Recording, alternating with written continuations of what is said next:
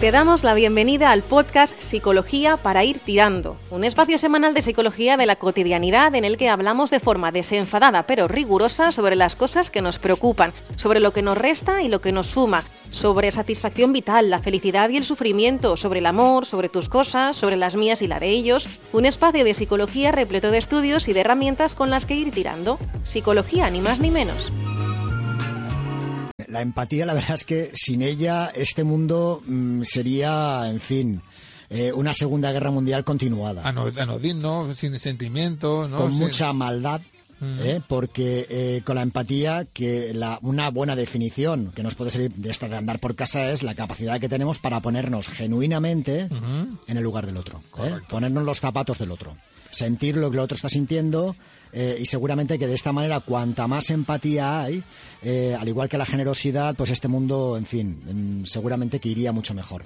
Pero es lo que hay, ¿eh? Unos la tienen y otros no. Nada que ver con la simpatía, ¿eh? Se puede ser muy simpático y no tener nada de empatía, ¿no? Eh, así es, así es. Como rima está bien, pero vamos, no tiene muchas cosas que en común. Pues vamos a explicar qué es la empatía. Es un término que se usa mucho últimamente, pero hay gente que igual no acaba de, ubicar. Eh, ¿Qué es la empatía? ¿Qué tipos de empatía hay? Sí, vamos a hacer eh, aquí en este una disertación sobre el, sobre el nombre, sobre lo que es la empatía. Mira, Carles, antes de esto, tú sabes que hace poco se hizo una, una encuesta en el cual el 25% de los españoles piensa que el Sol gira alrededor de la Tierra. Pero espérate, espérate, antes de terminar. El siglo XXI es esto, ¿no? Sí, el 30%, el 30% creen que los seres humanos convivieron con los dinosaurios. Ah, qué bien. ¿Qué te parece? Muy bien. Entonces, cuando tú le preguntas a la gente qué es la empatía, pues te puedes encontrar con cualquier cosa. ¿eh? Hay una ignorancia pues, eh, generalizada que es, que es, alucinante. ¿eh? Sí, oye, y en, en Internet creo que es en... Ha hecho tener mucho daño, ¿eh? porque aquí tiene acceso cualquiera y escribe cualquier memo. Sí. y, luego otros lo leen. Otros lo leen y lo siguen. ¿eh? Ahora han sacado una, una, una plataforma... Los tierraplanistas. Sí, es fantástico, ¿eh? me encanta, me encanta. Pero son millones de seguidores ¿eh? que defienden que la Tierra es plana, ¿no? En fin. igual lo hacen por empatía. lo, defienden porque se ponen en el lugar de otro. El pobrecillo, venga, vamos a darle la razón, ¿no? No sea cosa que nos deprima. claro, este que es tonto, vamos, porque no se deprima. Vamos a, decirle que sí, yo también pienso como él. La tierra es plana. a ver, Cuéntame, empatía. Tres tipos, ¿vale? Vamos a hablar primero de empatía emocional, ¿eh? que le vamos a llamar la parte femenina. Sabes que las mujeres tienen más em, soporte o más em, capacidad emocional a la hora de expresar y a la hora, a la hora de hablar de, emociones. Generalmente hay un componente cultural aquí en el cual se les ha permitido el que hablen de ello, a los hombres generalmente no, ¿no? Entonces vamos a llamar la parte, la empatía emocional, la parte femenina, que estaría emplazada en el cerebro, en nuestro cerebro más primitivo, ¿vale? Es, es un, tiene un origen que se remonta a millones de años y que comparten todos los mamíferos.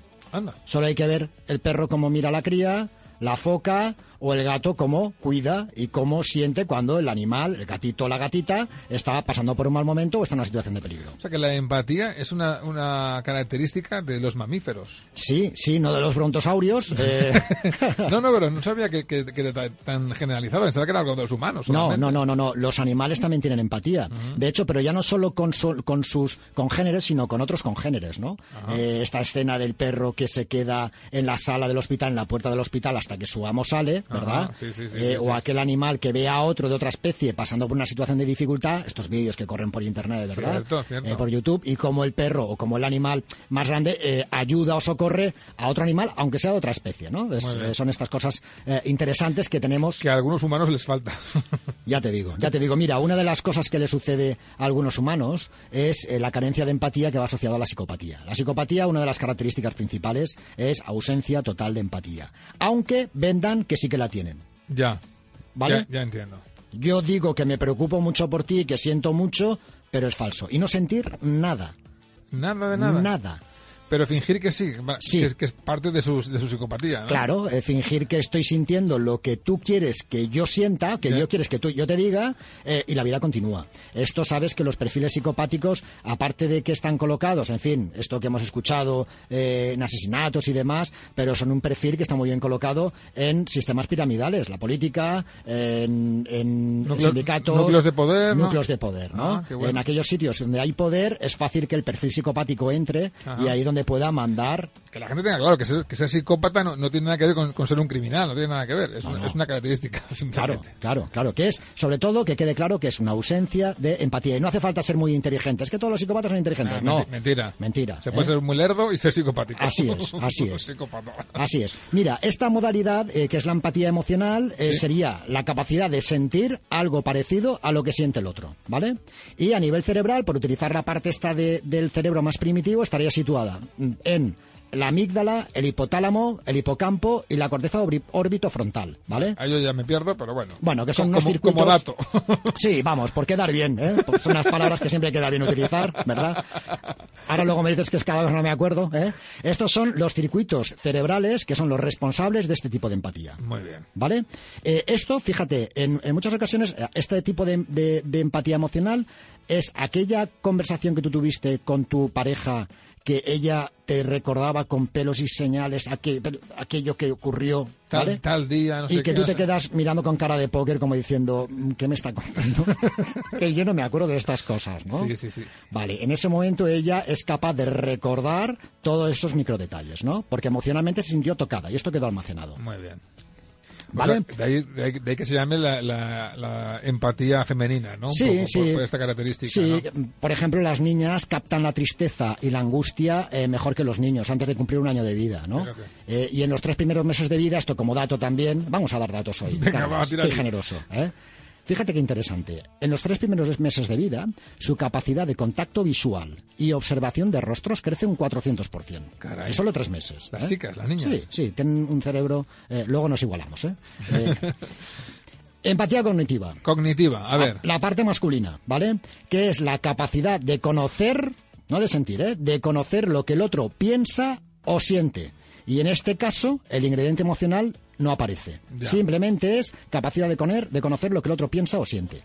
Este tipo de empatía nos permite entender las preguntas y preocupaciones del otro, su estado mental, su visión del mundo y también nos ayuda a utilizar un lenguaje idóneo para hacernos entender. ¿Vale? Correcto. Eh, y, hace, y hace que podamos manejar nuestras emociones al, tiempo, al mismo tiempo que valoramos las del otro. Muy bien. Vale. ambas son igual de importantes, ¿no? Totalmente. Totalmente.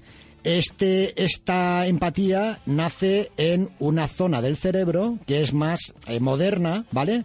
Que estaría encargada de, eh, que tan solo tiene unos centenares de miles de años, Jordi Hurtado ya había nacido, y, y aquí, en esta zona es donde aparecen las operaciones mentales como la preocupación, la reflexión, el entendimiento, el manejo de nuestras emociones, y son el área superior y frontal de nuestro cerebro. ¿Vale? Una es detrás del todo, la parte más primitiva, y esta sería la parte del neocórtex. Vale. ¿Vale? Y ahora vamos a la otra.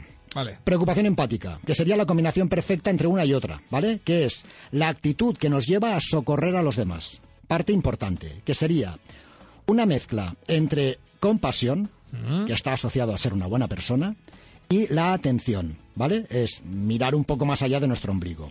Cuando estas dos se combinan, es decir, cuando los neurocircuitos se combinan de una empatía y de la otra, ¿vale? Cerebro primitivo y más, eh, más novedoso, se combinan, es cuando nace este tipo de eh, empatía, que es la que mm, hace que este mundo funcione de otra manera. Porque claro, si yo siento pero no hago nada, malo. Claro. Si yo pienso y no hago nada y no siento nada, malo. Cuando hay esta combinación es cuando nos ponemos en marcha para cambiar eh, nuestro entorno, para favorecer el que las personas que estén pasando por un mal momento sean capaces de eh, salir del pozo o sobrellevarlo, ¿no? Socorrer.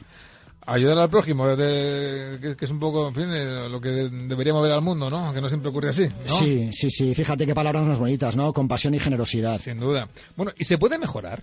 La, empatía, yo me considero, en fin, todos nos consideramos, supongo, ¿no? Que somos buenas personas ¿eh? y que somos empáticos, aunque a veces luego no somos capaces de desarrollar esa empatía o de sacarle partido. Pero hay técnicas para que uno, en fin, pueda mejorar esa empatía y, ayudar o ser, ser, mejor. Sí, hay varias cosas. Es cierto esto que todos nos consideramos mejores de lo que somos, ¿eh? Mejores personas de lo que somos, más solidarios de lo que somos. Y si luego hiciéramos un listado real de las cosas que hacemos, pues seguramente que tendríamos que bajar nuestra percepción, ¿no? Cosas que podemos hacer. Hay muchas. Mira, una es eh, aprender a reconocer nuestras emociones, ¿no? Y ponerle, eh, aprender a gestionarlas y aprender a reconocerles. La vida va más allá de qué tal estás, bien o mal hay un montón de emociones que está bien descubrir o bucear en ellas, ponerles nombre. Todavía me dijo una amiga, ¿cómo estás? me contestó, sin entrar en detalles, bien. es buenísimo.